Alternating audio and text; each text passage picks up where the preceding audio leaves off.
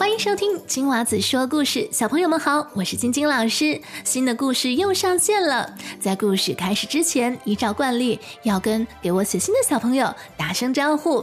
首先是来自桃园的和和，他今年五岁，目前呢在读幼稚园，他的班级在河马班，好可爱哦！不知道你们学校有没有猴子班呢？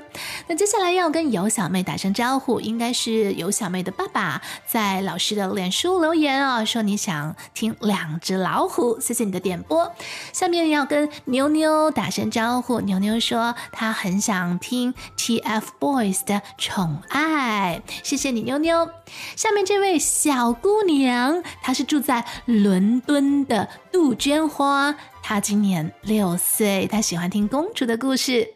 下面要跟 Cici 李品熙打招呼，他想点播拇指姑娘或者 Peter Pan。拇指姑娘老师有讲过这个故事，我会把链接放在这一集节目的叙述栏当中，记得收听哦。下面要特别跟林童打声招呼，林童啊有点播的这个故事叫《穿长靴的猫》，有好几个小朋友都说喜欢这个故事。那林童还特别告诉老师，为什么他喜欢这个。这故事的原因真的是太棒了，谢谢你。下面要跟来自花莲的 Matt 打声招呼，Matt 你好，谢谢你的点播，老师收到了。接下来呢？应该是有一对姐妹哦，黄瑜柔和黄如文。那究竟谁是姐姐，谁是妹妹呢？欢迎你在写信告诉我。他们要点播小美人鱼的故事，这个故事老师之前也讲过了，我会在节目的叙述栏当中附上链接，记得要收听哦。要再次呢跟我们的若言小朋友打声招呼，谢谢你一直关注我们的节目，你要点的故事老师收到了，谢谢若言。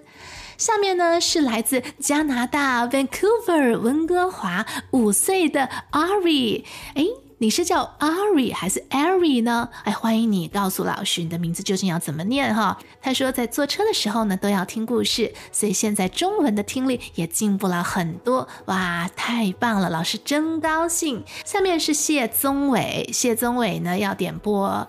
花田里下的故事，哇，好棒哦，谢谢。还有呢，钱若彤哦，这也是一个《冰雪奇缘》的小粉丝哦，真的是好多小朋友都喜欢 Frozen。那你们是不是也会唱 Let It Go，Let It Go？欢迎你们下次也唱给我听，好不好？OK，今天老师要讲的故事呢，是《伊索寓言》蚂蚁和蟋蟀，也是我们来自加拿大温哥华的小听众的点播。这则故事老师觉得非常有意义，希望小朋友们能够明白其中的道理。如果你也想点播故事，或者想跟老师留言，欢迎你去到我的网站 twinkle twinkle storytime dot com 写讯息给我，也可以去到老师的脸书 Facebook 给我留言，我会回复你哦。那么网址跟 Facebook 的链接也在我们节目的叙述栏当中，那我等你写信给我哟。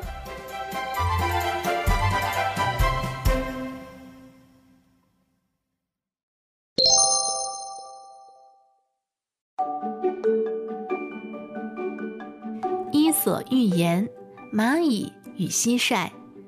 在炎热的夏天，蚂蚁们仍然是辛勤的工作着，每天一大早便起床了，紧接着一个劲儿的工作。而蟋蟀呢，天天叽哩叽哩的唱着歌，游手好闲、养尊处优的过日子。每一个地方都有吃的东西。满山遍野，正是花朵盛开的时候，真是个快乐的夏天啊！蟋蟀对蚂蚁的辛勤工作感到非常奇怪。喂喂，蚂蚁先生，为什么要那么努力工作呢？偶尔稍微休息一下，像我这样唱唱歌，不是很好吗？可是蚂蚁仍然继续工作着。他对蟋蟀说。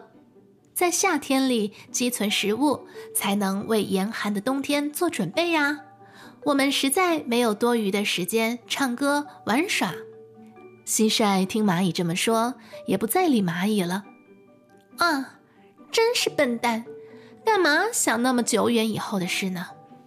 快乐的夏天结束了，秋天也过去了，冬天终于来了。北风呼呼地吹着。天空中下着绵绵的雪花，蟋蟀消瘦的不成样子，到处都是雪，一点食物都找不到。我若像蚂蚁先生，在夏天里储存食物，该多好啊！蟋蟀眼看就要倒下来了，蹒跚地走在雪地上。一直劳动着的蚂蚁，冬天来了也不在乎，积存了好多的食物，并且建了温暖的家。当蟋蟀找到蚂蚁家的时候，蚂蚁们正快乐地吃着东西呢。蚂蚁先生。请给我点东西好吗？我饿得快要死了。蚂蚁们吓了一跳。你不是在夏天里见过面的蟋蟀先生吗？你在夏天里一直唱着歌，我们还以为你到了冬天还会跳舞呢。来吧，来吧，吃点东西，等恢复健康再唱快乐的歌给我们听好吗？面对着善良亲切的蚂蚁们，蟋蟀忍不住的流下了欣喜的眼泪。小朋友们，你觉得蚂蚁勤劳吗？它善良吗？